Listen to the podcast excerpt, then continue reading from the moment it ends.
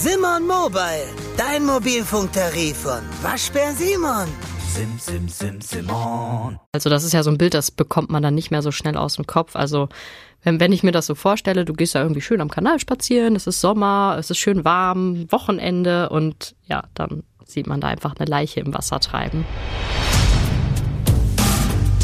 Ohne Bewährung. True Crime von hier. Und damit hi und herzlich willkommen zu Ohne Bewährung, ein Podcast von Audio West und den Ruhrnachrichten. Ich bin Alicia Theisen. Und ich bin Nora Wager und wir sprechen in unserem Podcast über Kriminalfälle hier bei uns aus der Umgebung und die Gerichtsprozesse dahinter. Und dafür ist heute auch wieder da unser Gerichtsreporter Jan Hartwig. Hi Nora, hi Alicia. Hi. Und der Fall, den wir heute mitgebracht haben, oder den Jörn uns mitgebracht hat, ist ein Fall, der sich gewünscht wurde von einem Hörer, und zwar von Mauritz, der uns auf Instagram geschrieben hat. Und deswegen besprechen wir den Fall heute. Danke für den Vorschlag, Mauritz.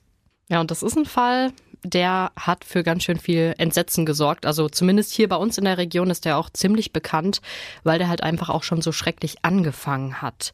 Die meisten Morde, die passieren ja wirklich hinter verschlossenen Türen. Also oft sogar zu Hause. Dann hören wir immer erst später, was passiert ist, lassen uns das erzählen. Und bis auf jetzt die Polizisten, Sanitäter, Ärzte und Staatsanwälte sieht ja auch wirklich niemand die Leiche. Aber genau das war in diesem Fall anders. Am 10. Juni 2015 haben Spaziergänger im Dortmund-Ems-Kanal bei Waltrop eine Leiche entdeckt. Waltrop ist ja nicht wirklich weit weg von uns. Die Stadt liegt gleich nördlich von Dortmund.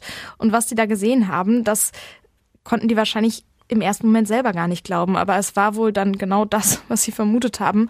Es war eine Frau, die da im Wasser lag, und zwar mit dem Gesicht nach unten.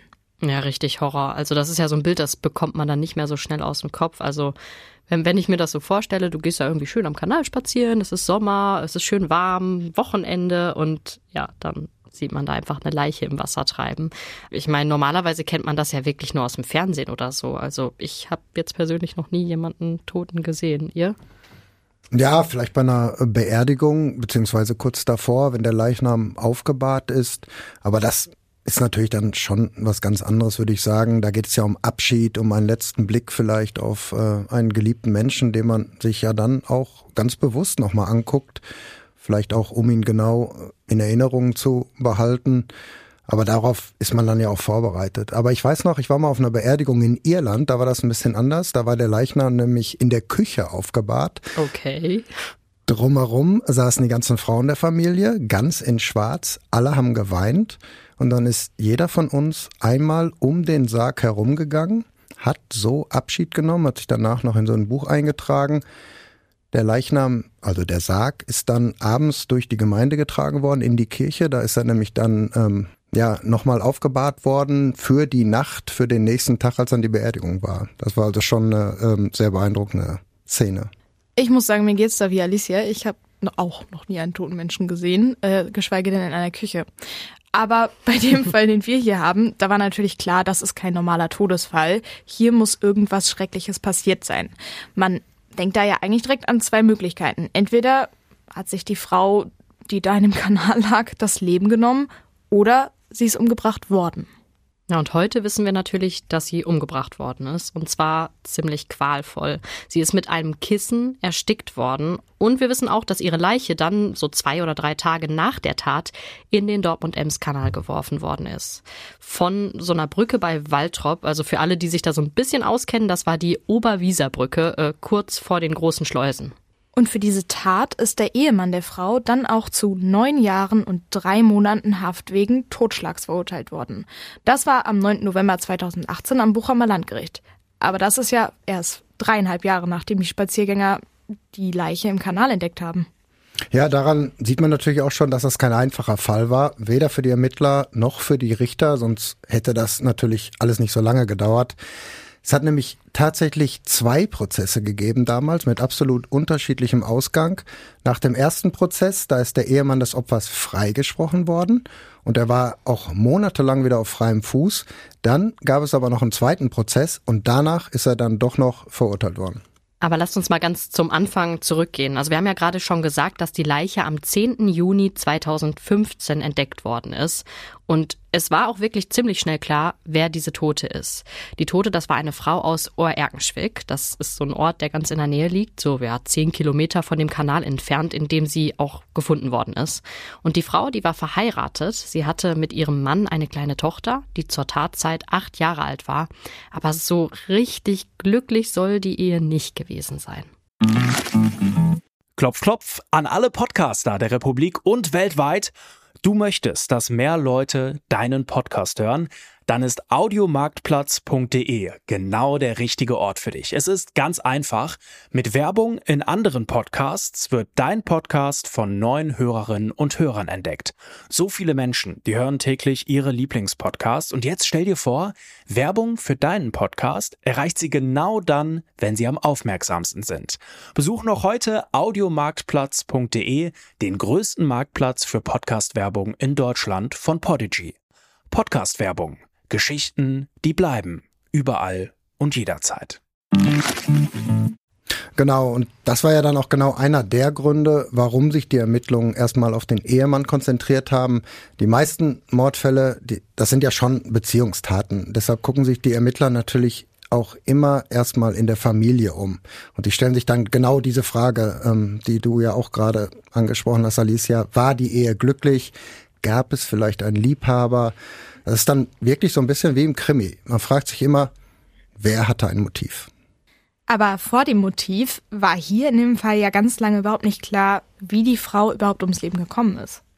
Ja, das war wirklich eines der ganz, ganz großen Rätsel in diesem Fall. Man hatte natürlich schon daran gedacht, dass sie vielleicht erstickt worden ist, aber es gab eigentlich nichts, womit man das beweisen konnte. Gab es denn gar keine Spuren? Wir kennen das ja eigentlich aus den Fällen, die wir haben. Da gibt es dann irgendwie Kratzer oder Fingerabdruckstellen oder ja generell Verletzungen am Körper. Da muss es ja eigentlich irgendwas gegeben haben. Ja, eigentlich schon, würde ich auch sagen, kann man erwarten. Hier gab es aber einfach gar nichts.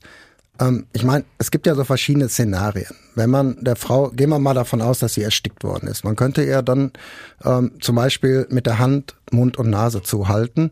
Dann hätte es aber auf jeden Fall auch Druckspuren gegeben. Hier war aber nichts. Und dann hat man halt gedacht, ja, vielleicht hat der Täter ja ein weiches Kissen benutzt. Aber dann, wenn so Kissen benutzt werden, dann findet man meistens Flusen in den Bronchien, weil man immer noch versucht zu atmen, auch wenn das eigentlich schon gar nicht mehr geht. Aber auch das war hier ähm, nicht der Fall. Keine Flusen, einfach gar nichts. Also es hätte auch Selbstmord sein können. Ja, hätte auch Selbstmord sein können oder ein Unfall. Da hat man natürlich auch dran gedacht, dass die Frau in den Kanal gefallen ist. Darüber ist auch spekuliert worden. Vor allem, ähm, als man wusste, dass sie gar nicht schwimmen konnte. Was so ein bisschen komisch ist, ist, dass die Polizei schon vorher in der Wohnung des Angeklagten war, bevor die Leiche überhaupt entdeckt worden ist. Hatte man da schon vielleicht einen Verdacht? Ich glaube nicht so richtig. Der Ehemann, der hatte seine Frau zwar direkt nach dem Verschwinden, sage ich jetzt mal, ähm, als vermisst gemeldet, also am anderen Morgen gleich. Aber das ist natürlich noch nichts, äh, was bei der Polizei großen Alarm auslöst. Man kann sich ja auch vorstellen, was die Polizistinnen und Polizisten sich gedacht haben. Wenn man irgendwie seinen Partner als vermisst meldet, dann besteht natürlich immer die realistische Chance, dass derjenige einfach keinen Bock mehr hat und abgehauen ist. Bei Kindern ist jetzt zum Beispiel das ganz anders. Da wird ja direkt ein ganz großes Gerät aufgefahren, weil die ja meistens, wenn sie nicht weglaufen, unfreiwillig verschwinden. Ja, genau. Aber hier kam halt noch etwas dazu, was die Polizei dann auf den Plan gerufen hat. Hier hatte sich nach der vermissten Meldung des Ehemanns nämlich auch noch der Bruder des Angeklagten gemeldet, auch bei der Polizei. Und der hat etwas gesagt, was die Beamten dann doch so ein bisschen hellhörig gemacht haben. Der hat nämlich gesagt, es kann sein, dass die Frau um die Ecke gebracht worden ist. Das ist jetzt keine Formulierung von mir, das sind die Worte, die er damals wirklich benutzt hat. Hm, okay, dann kann man auch verstehen, dass die Polizei halt sofort reagiert. Die äh, Beamten und Beamtinnen haben sich damals ja auch die ganze Wohnung dann zeigen lassen. Also die waren im Keller und in der Garage, einfach um zu gucken, gibt's hier vielleicht irgendwas, das komisch ist? Gibt es einen Hinweis darauf, dass hier was nicht stimmt oder was passiert sein könnte? Aber gefunden haben sie nichts. Nein, sie haben gar nichts gefunden. Ein Ort haben sie sich allerdings nicht angeguckt, und zwar die Kühltruhe. Ich weiß noch, dass die Richter damals einen der Polizisten im Prozess genau danach gefragt haben. Sie haben gefragt, haben sie auch die Kühltruhe aufgemacht? Die Antwort war nein, da hatte keiner dran gedacht. Haben die Richter denn vermutet, dass die Leiche dann da drin lag? Naja, hätte auf jeden Fall sein können. Wir wissen ja heute, dass die Frau zum Zeitpunkt dieser ersten Durchsuchung schon zwei Tage tot war, dass die Leiche also irgendwo äh, versteckt war, bis sie dann in den Kanal geworfen worden ist. Da hätte so eine Kühltruhe durchaus eine Möglichkeit sein können, aber wir wissen natürlich inzwischen auch, so war es wohl nicht. Die Frau war nicht in der Kühltruhe. Die Polizei ist dann ja wieder abgezogen. Sie haben ja auch nichts gefunden. Aber die Sache auf sich beruhen lassen haben sie nicht. Ja, sie haben ja dann versucht, äh, mit dem Handy der Frau ein ja, sogenanntes Bewegungsbild zu erstellen, um eben rauszufinden, wo war sie in den letzten Stunden vor ihrem Tod. Und das kann man ja machen, weil sich die Handys von uns ja immer in verschiedene Funkmasten einloggen. Genau, und das wird übrigens ganz oft bei Ermittlungen ähm, inzwischen gemacht, dass man sofort nachguckt, wer war zur Tatzeit mit seinem Handy in der Nähe des Tatorts eingeloggt.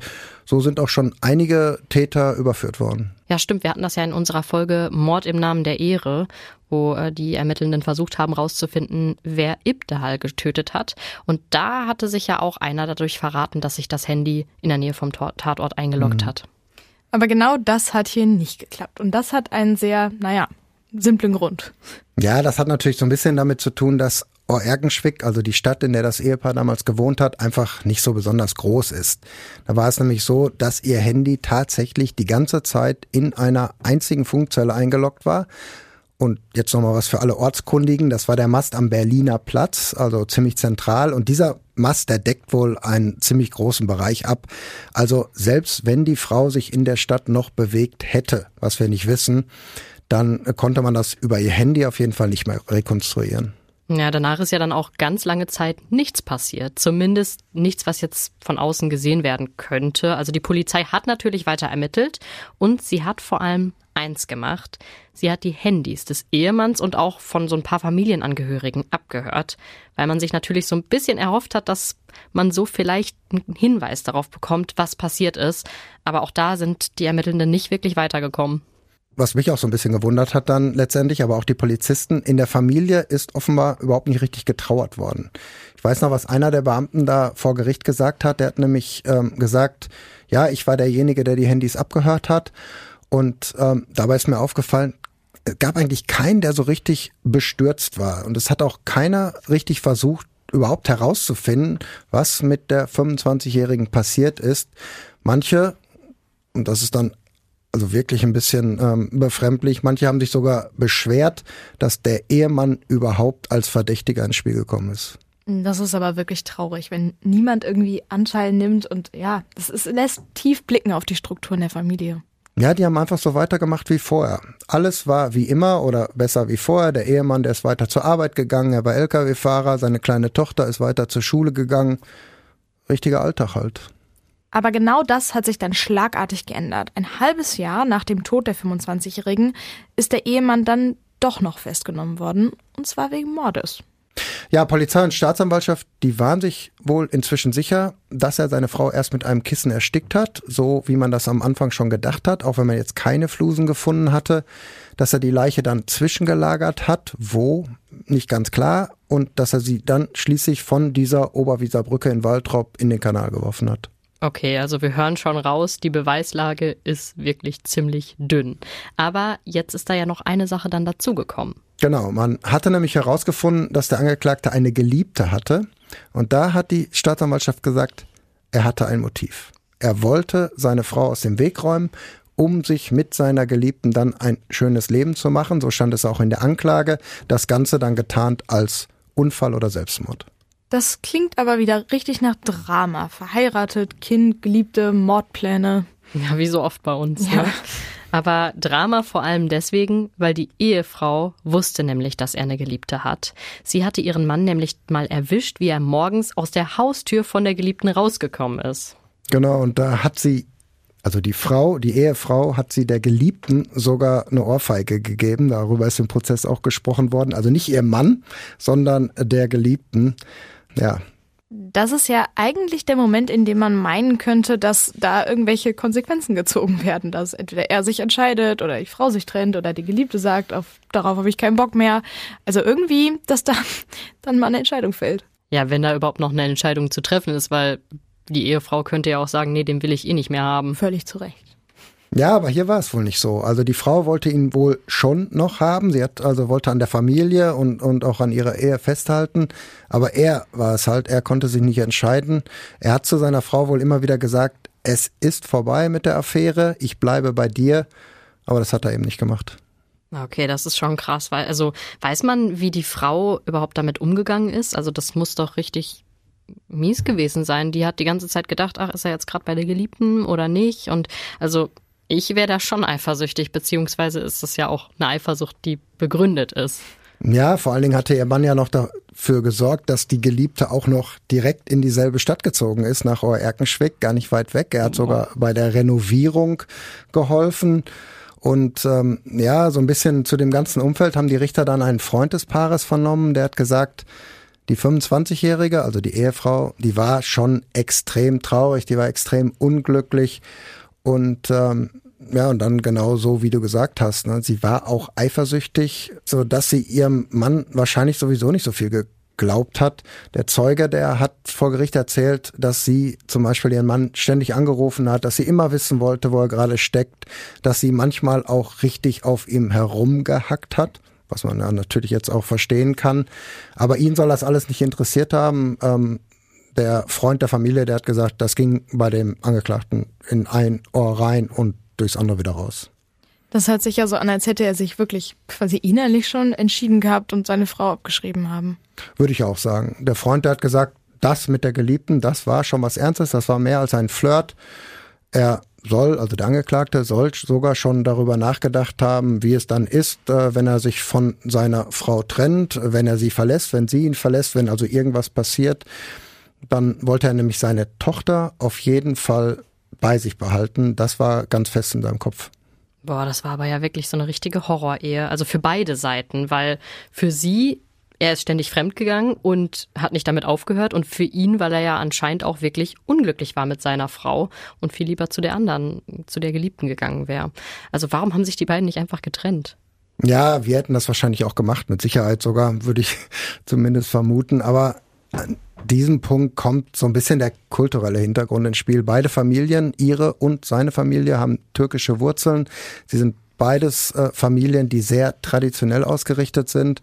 Und vor allem bei ihm, da galt noch das, was die Eltern gesagt haben und was sie entschieden haben. Im Prozess hat er dazu gesagt, meine Eltern, die hatten die Fäden immer in der Hand. Ich hatte gar nichts zu sagen, auch nicht, was meine Ehefrau angeht. Also war das ein klassischer Fall von, naja, Zwangsheirat, oder? Ja, und äh, sogar gleich zweimal. Seine erste Ehe in den 1990er Jahren, das war eine Zwangsheirat, von den Eltern arrangiert. Und die zweite dann auch. Aber dazwischen muss es dann ja mal eine Scheidung gegeben haben. Zumindest ist es ja doch ein bisschen ungewöhnlich, wenn du sagst, dass die Familie traditionell war. Ja, stimmt. Ähm, da weiß ich aber auch gar nicht, von wem die Trennung, also die erste Trennung damals ausgegangen ist, von ihm oder von ihr. Das muss auf jeden Fall von seinen Eltern, na, zumindest hingenommen worden sein. Ja, vielleicht haben die Eltern ja dann doch so ein bisschen einen Einfluss auf ihren Jungen verloren, weil so den rechten Pfad der Tugend hat er dann ja nicht mehr beschritten. nee, hat er nicht mehr. Es gab dann eine Zeit nach der Scheidung, da hat er wohl sich erstmal gar nichts mehr sagen lassen. Er hatte nämlich offenbar gleich äh, mehrere Affären gehabt. Aber dann, irgendwann, ist er dann doch nochmal zu seinen Eltern gegangen und hat sinngemäß gesagt, Mama, Papa, ich will es nochmal versuchen, ich möchte nochmal heiraten. Okay, und welche Frau war ihm dann egal oder hatte der da eine in Aussicht, die er gut fand? Ob er jemand in Aussicht hat, weiß ich nicht. Hat auf jeden Fall keine vorgeschlagen. Ähm, die Brautsuche haben dann wieder die Eltern übernommen. Diesmal haben sie eine Frau aus dem Familienkreis vorgeschlagen. Und ja, das war dann genau die Frau, die der Angeklagte ähm, dann auch geheiratet und die er später umgebracht hat.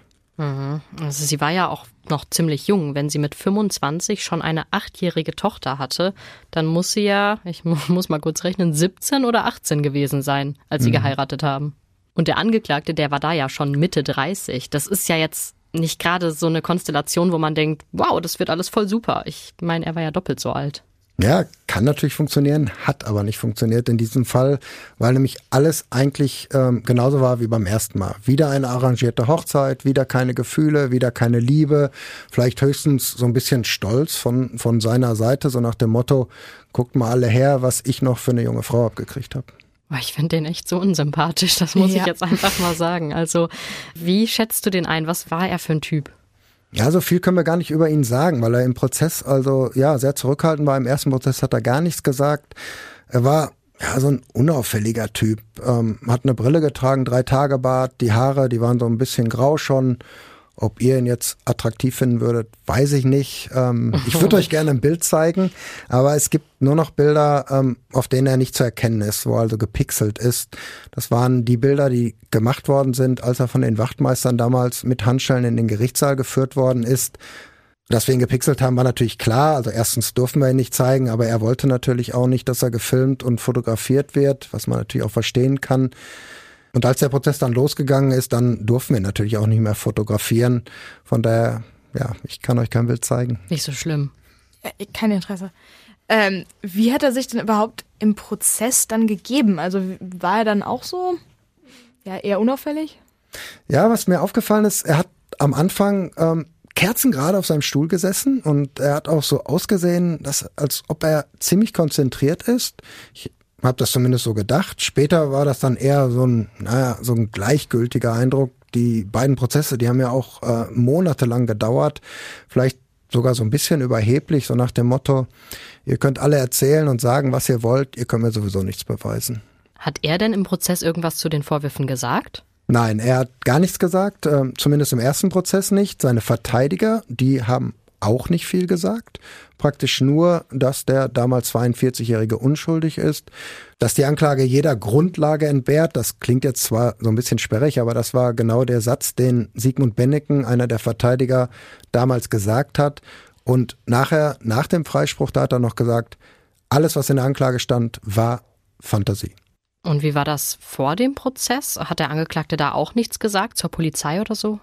Ja, die Polizei war natürlich ein paar Mal bei ihm und da hat er auch ein bisschen was gesagt, aber eigentlich auch nichts Verdächtiges. Er hat der Polizei erzählt, wie er die letzten Stunden mit seiner Frau verbracht haben will.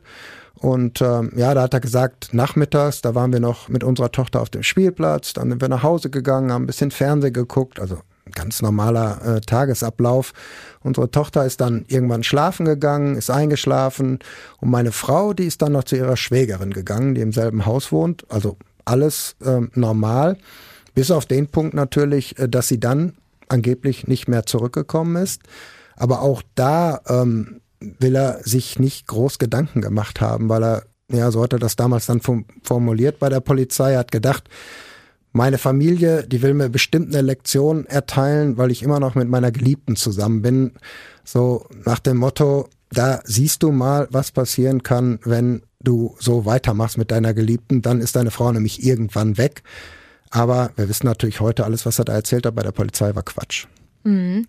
Die Geliebte, die war jetzt quasi, ja, er hat ja quasi selber schon fast auf dem Silbertablett serviert, sie war jetzt irgendwie das Motiv. Aber es gab ja noch andere Indizien. Ja, es gab natürlich noch ein bisschen mehr, was die Staatsanwaltschaft hatte, sonst wäre es wahrscheinlich auch gar nicht zu diesem Prozess gekommen. Es gab zum Beispiel das Auto einer Cousine. Damit, so hat man gedacht, könnte der Angeklagte möglicherweise die Leiche seiner Frau zum Kanal gefahren haben. Das Auto, das soll er sich nämlich damals tatsächlich kurz geliehen haben, nachdem seine Frau verschwunden war. Er hat dazu gesagt, ich brauche das Auto mal kurz, um meine Tochter zur Schule zu fahren. Und vor Gericht hat diese Cousine dann gesagt, als ich das Auto wiedergekriegt habe, da war da so ein ganz unangenehmer Geruch drin. Und äh, ja, ich könnte mir vorstellen, dass das Leichengeruch äh, gewesen mhm. ist. Ja, und dann gab es noch eine andere Zeugin, die ist extra aus der Türkei sogar angereist, die hat erzählt, ich weiß, dass der Angeklagte seine Frau mal nachts geweckt hat um mit ihr am Kanal spazieren zu gehen. Das hat sie mir nachher erzählt, was sie auch große Angst gemacht hat. Und dann war auch noch von einem Medikament die Rede, ähm, dass der Angeklagte seiner Frau mal in ein Getränk gekippt haben soll. Aber das sind alles Dinge gewesen, die sich so am Ende nicht haben beweisen lassen. Genau.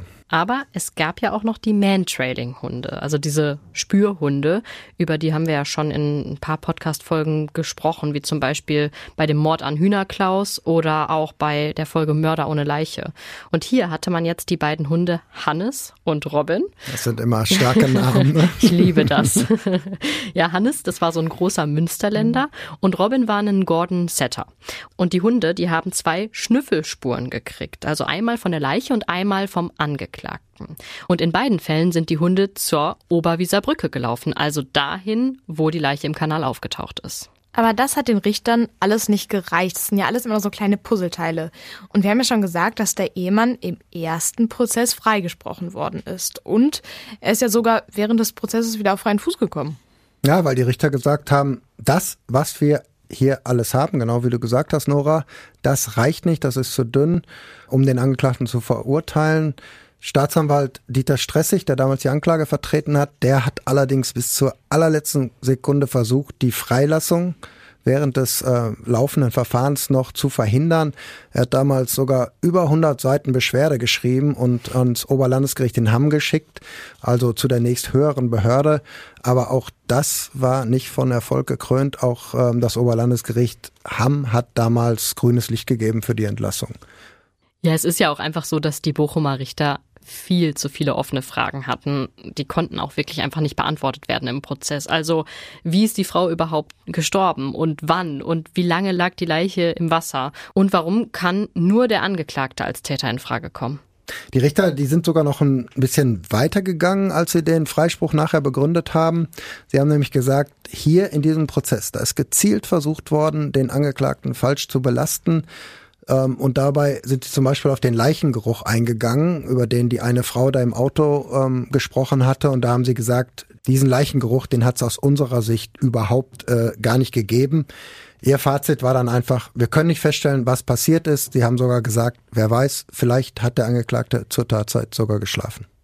Aber obwohl so viele Fragen offen waren, hat die Staatsanwaltschaft ja nicht locker gelassen. Auf keinen Fall hat die locker gelassen, auch schon vorher nicht. Staatsanwalt Dieter Stressig, der hat damals vor der Urteilsverkündung vier Tage lang plädiert, um die Richter doch noch von der Schuld des Angeklagten zu überzeugen.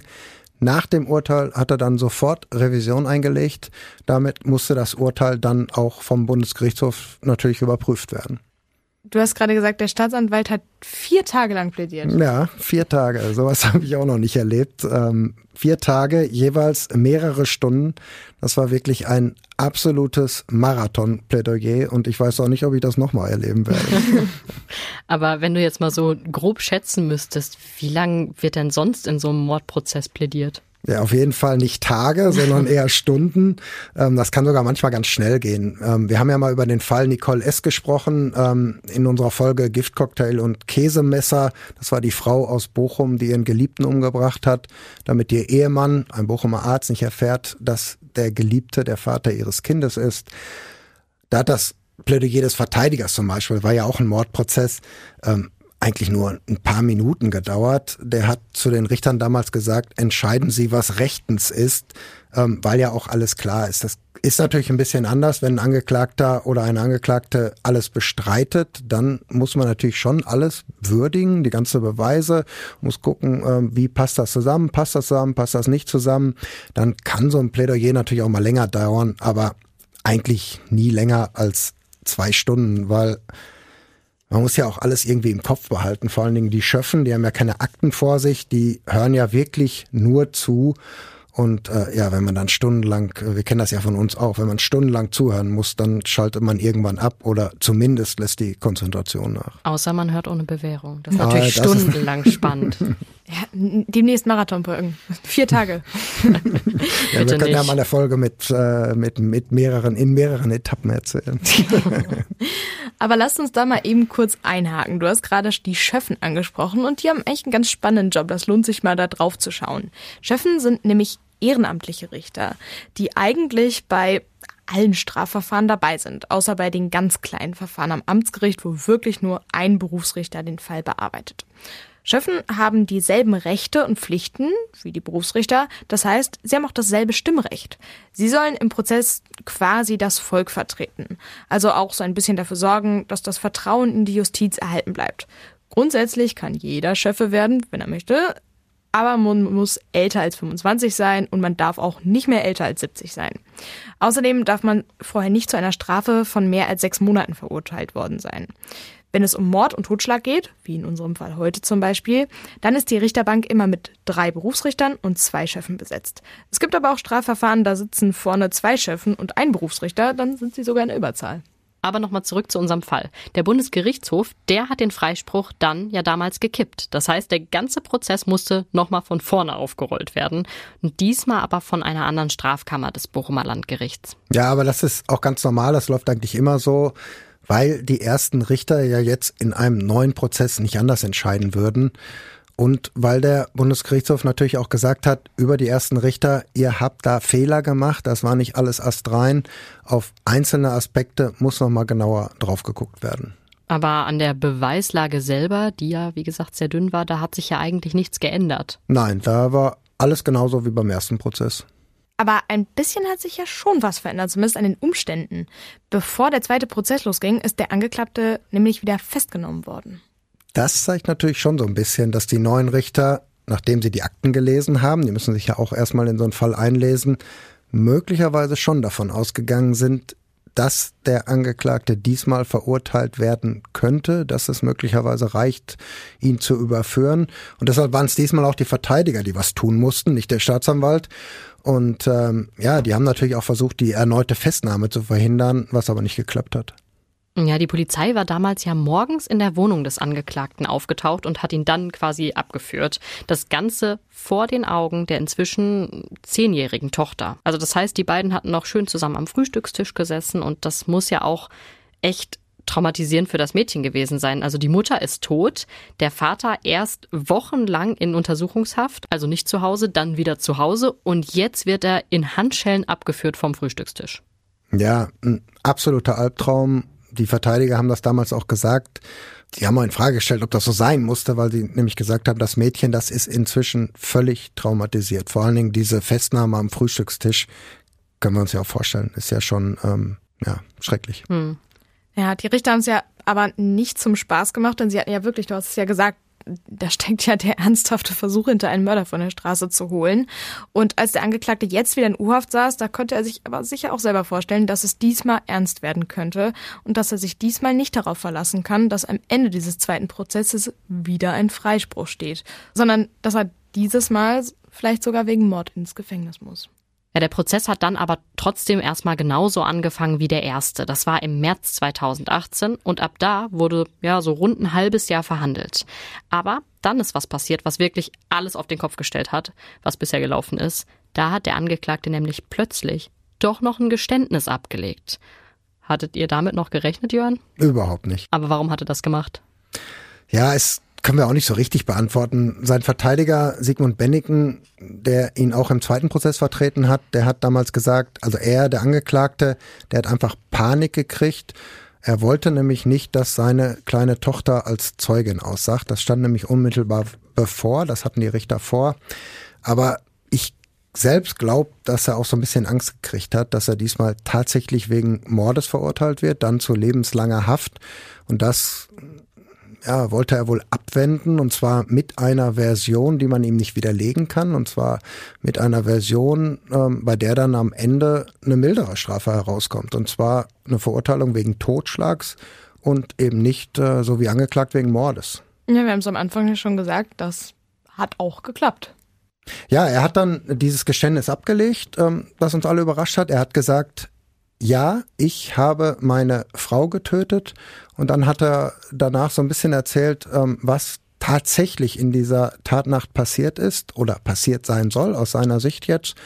Er hat gesagt, meine Frau und ich, wir hatten mal wieder Streit, wegen meiner Geliebten natürlich. Meine Frau, die ist dann völlig hysterisch geworden, die hat mich angeschrien, die hat damit gedroht, dass sie mich verlässt, dass sie in die Türkei geht, ähm, dass sie unsere kleine Tochter mitnimmt und dass ich sie dann nie wieder sehen würde. Ja, und dann in dieser Situation, in dieser aufgeheizten Situation habe ich rot gesehen, so war die Formulierung, und habe meiner Frau so lange ein Kissen auf den Kopf gedrückt, bis sie sich nicht mehr bewegt hat. Und die Leiche, die will er dann erst im Ehebett und nachher im PKW zwischengelagert haben, bevor er sie dann von der Brücke in den Kanal geworfen hat. Also genau eigentlich so, wie es in der Anklage stand und äh, wie es die Staatsanwaltschaft auch schon immer vermutet hat. Hat er selbst dann noch irgendwas dazu gesagt? Ja, nur so, äh, ja, so allgemeine Floskeln. Er hat gesagt, ich kann nur sagen, dass mir das Ganze wahnsinnig leid tut und dass ich alles dafür geben würde, wenn ich das Geschehene rückgängig machen würde. Das ist aber, das sind so Sätze, ähm, die hören wir ständig. Rückgängig machen ist nun mal eben nicht. Ja, der Angeklagte, der jetzt beim zweiten Prozess schon 44 war, ist ja dann kurz darauf wegen Totschlags zu neun Jahren und drei Monaten Haft verurteilt worden. Also nicht wegen Mordes. Das heißt natürlich auch, bei guter Führung kann er damit rechnen, dass er nach zwei Dritteln wieder entlassen wird. Also nach, ja, so rund sechs Jahren. Genau, und was eigentlich noch besser für ihn war in diesem Prozess, er hat sich nämlich darauf schon einstellen können. Das Ganze war keine Überraschung mehr. Staatsanwalt, Verteidigung und Gericht, die hatten sich nämlich auf einen Deal geeinigt und äh, dieser Deal, der hieß bei Geständnis neun bis zehn Jahre Haft und daran waren die Richter natürlich auch gebunden, was bei solchen Prozessen, wo jemand umgebracht wird, allerdings absolut ungewöhnlich ist. Ich weiß gar nicht, ob ich das überhaupt schon mal gehabt habe in den äh, ganzen Jahren, über 20 immerhin, die ich schon als Gerichtsreporter ähm, unterwegs bin. Bei so allgemeinen Prozessen, da wird schon mal gedealt, da gibt es Absprachen, aber wenn jemand tot ist, also bei Mord- und Totschlagsprozessen, eigentlich nicht. Hier ging es aber wahrscheinlich einfach darum, endlich zu erfahren, was passiert ist. Es waren ja total viele Fragen die ganze Zeit noch im Raum, ne? Wahrscheinlich, sonst hätte die Staatsanwaltschaft das wohl auch nicht mitgemacht. Eine wichtige Frage bleibt jetzt aber natürlich noch, wie lange hat der Staatsanwalt diesmal plädiert. Wieder vier Tage? Nein, keine vier Tage. Diesmal waren es vier Stunden. Äh, warum vier Stunden, weiß ich allerdings auch nicht. Es war ja eigentlich alles, äh, wie gerade schon gesagt, besprochen und gedealt. Ja, ich frage mich aber irgendwie immer noch, warum sich der Angeklagte nicht einfach von seiner Frau getrennt hat. Also jetzt Eltern hin oder her oder kultureller Hintergrund, was auch immer. Ja, ich glaube, da kamen noch so ganz egoistische Motive ins Spiel. Der Angeklagte, der hatte zwar immer einen Job, aber er ist wohl auch von seinen Eltern unterstützt worden. Und er hatte so ein bisschen Angst, ähm, das klang so, zumindest mal so durch, dass wenn er jetzt auch seine zweite Ehe scheitern lässt, ähm, dass ihm diese finanzielle Unterstützung dann entzogen wird von den Eltern. Das wollte er nicht riskieren. Er wollte aber nicht mit seiner Frau weiterleben ähm, und deshalb ähm, ja, hat er dann sie umgebracht, aber hat das dann eben so tarnen wollen als Unfall oder eben als Selbstmord. Hm, also für mich als True Crime ähm, Expertin klingt das ehrlich gesagt nach niedrigen Beweggründen und also auch viele Indizien, die du gerade noch erzählt hast, irgendwie, dass er sie nachts geweckt hat, mit ihr da zum Kanal spazieren gegangen ist, dass wohl irgendein Medikament mal in ihrem Getränk gelandet ist. Mal ganz ehrlich, jetzt nur so einfach mal so ins Blaue hinein. Glaubst du, das war Mord oder glaubst du wirklich die Version, dass es Totschlag war? Puh. Schwierige Frage. Ich bin Versuch's ja auch kein, in vier Stunden. Ich bin, ich bin ja auch kein Jurist. Ähm, ja, waren es niedrige Beweggründe? Könnte man drüber nachdenken. Also Juristen, ich sage immer, Juristen können alles begründen. Mhm. Ähm, aber der Deal war nun mal neun bis zehn Jahre wegen Totschlags bei Geständnis. Und so ist es dann auch rausgekommen. War irgendwie einfach. Ja, aber wenn er jetzt weiter nichts gesagt hatte, dann ist natürlich auch die Möglichkeit, ähm, wer, hätte es die Möglichkeit gegeben, dass er weiter auf ähm, freien Fuß bleibt, dass er nicht verurteilt wird, dass er nochmal freigesprochen wird. Zumindest seit dem Geständnis wissen wir dann, dass dann jemand hier frei herumgelaufen wäre, der ja seine Frau umgebracht hat. Mhm. Ja, ich weiß nicht, ob es gut ist oder nicht. Also man kann den Tod eines Menschen sowieso nicht in Jahren wenn er jetzt wegen Mordes verurteilt worden wäre, dann hätte er frühestens nach 15 Jahren rausgekonnt, frühestens. Ähm, so kommt er jetzt vielleicht bei guter Führung nach sechs Jahren raus, so wie du es vorhin gesagt hast. Ähm, Was ja schon in zwei Jahren wäre. Ja, aber die Frau bringt's alles nicht zurück, egal wie lange er dafür sitzt. Ne? Ich glaube, das Einzige, was man hoffen kann, ist, dass er, wenn er rauskommt, sich extrem verändert hat. Und woran ich die ganze Zeit noch denken muss, ist seine Tochter, weil die ja. hat am meisten wahrscheinlich unter der ganzen Geschichte gelitten. Und man kann nur hoffen, dass es am Ende ihr irgendwie möglich ist, wieder ein normales Leben zu führen. Was natürlich richtig ist, er muss ja absolut eiskalt sein. Ne? Also so eine Tat zu machen, ähm, die Leiche dann ins Ehebett zu legen, dann zum Kanal zu fahren und dann ja Monate, Jahre ähm, so zu tun, was wollte er überhaupt? Ich habe damit nichts zu tun. Ähm, weiter mit seiner Tochter ähm, quasi Hand in Hand äh, zur Schule zu gehen und sie da hinzubringen und wieder abzuholen und da gehört schon ähm, ja, was dazu. Das muss man schon eiskalt abgezockt sein. Das denke ich mir nämlich auch die ganze Zeit. Also ich meine, okay, in unseren seltensten Fällen ist ja der Täter oder die Täterin sympathisch. Das muss man ja mal einfach so sagen. Es sind halt Täter oder Täterinnen. Aber in diesem Fall, da kann ich auch irgendwie nichts nachvollziehen oder mhm. Mitleid empfinden oder irgendwas, weil die Motive einfach so egoistisch sind. Also er hätte sich ja einfach trennen können wir haben ja auch viele Fälle, wo man dann zumindest so ein bisschen sagt, ah, okay, ja, da ne, habe ich verstanden, in dem Moment war die Person überfordert, sonst wie was. Aber hier denke ich mir einfach nur, boah, was ein unsympathischer Typ. Ja, und auch die, die Frau, ne, die kommt dann mit 17, äh, 18 aus der Türkei nach Deutschland, wird hier verheiratet oder zu Hause schon, das weiß ich nicht, wird auf jeden Fall verheiratet, ähm, man gründet eine Familie, sie bekommt ein Kind und dann hat man einen Mann, der einfach nur fremd geht und äh, das ist ja auch alles Albtraum. Ne? Hm. Mhm. Vielen Dank, Jörn, dass du uns den Fall mitgebracht hast. Der war echt heftig, muss ich sagen. Also selten war uns äh, jemand so unsympathisch wie dieser Täter. Und ja, wir hören uns dann alle bei der nächsten Folge. Ciao. Bis dahin. Tschüss. Ciao.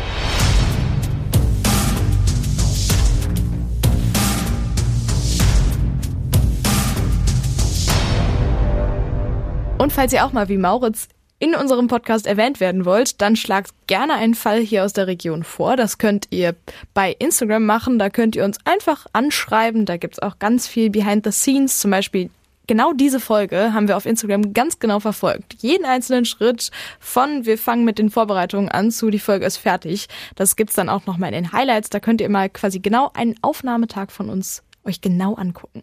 Und wir freuen uns natürlich auch immer über positive Bewertungen. Ja. Also sei das jetzt bei Spotify, bei Apple Podcast oder wo auch immer ihr uns hört.